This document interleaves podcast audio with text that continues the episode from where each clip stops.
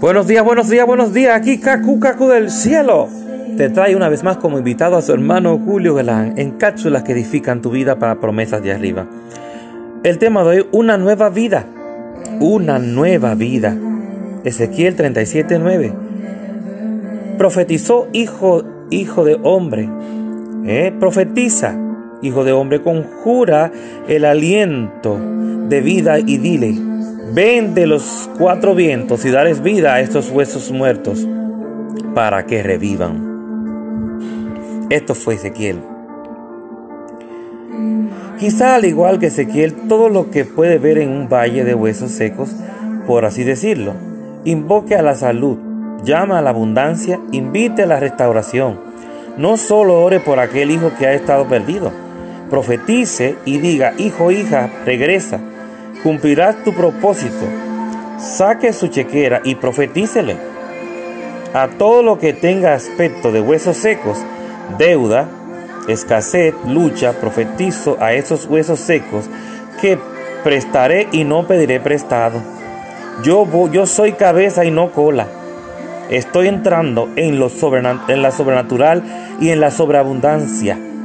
Así como hizo Ezequiel, si les profetiza a los huesos, Dios resucitará lo que parece muerto.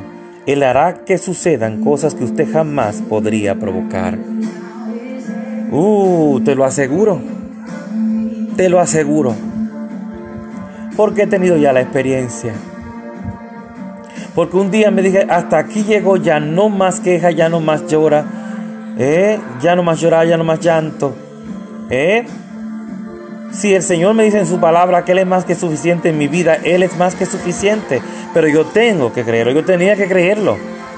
Y comenzar a declarar cosas positivas, lo hice. Y hoy en día he podido ver la misericordia en lo sobrenatural de Dios. Me metí en lo sobrenatural de Dios y, llegó la, y comenzó a llegar la sobreabundancia. Paso a paso, poco a poco, pero ya llegó.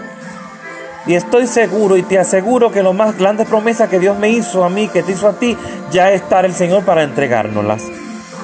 Pero tenemos que seguir librando y corriendo la carrera de la fe. Y te aseguro que la vamos a ganar. Deja que el Señor, aleluya, haga su parte, que es la mejor, que es hacer realidad cada uno de nuestros sueños, cada una de las palabras que declaramos en Él creyendo. Así que Dios te bendiga, Dios te guarde. Tu hermano Julio Galán en cápsulas que edifican tu vida.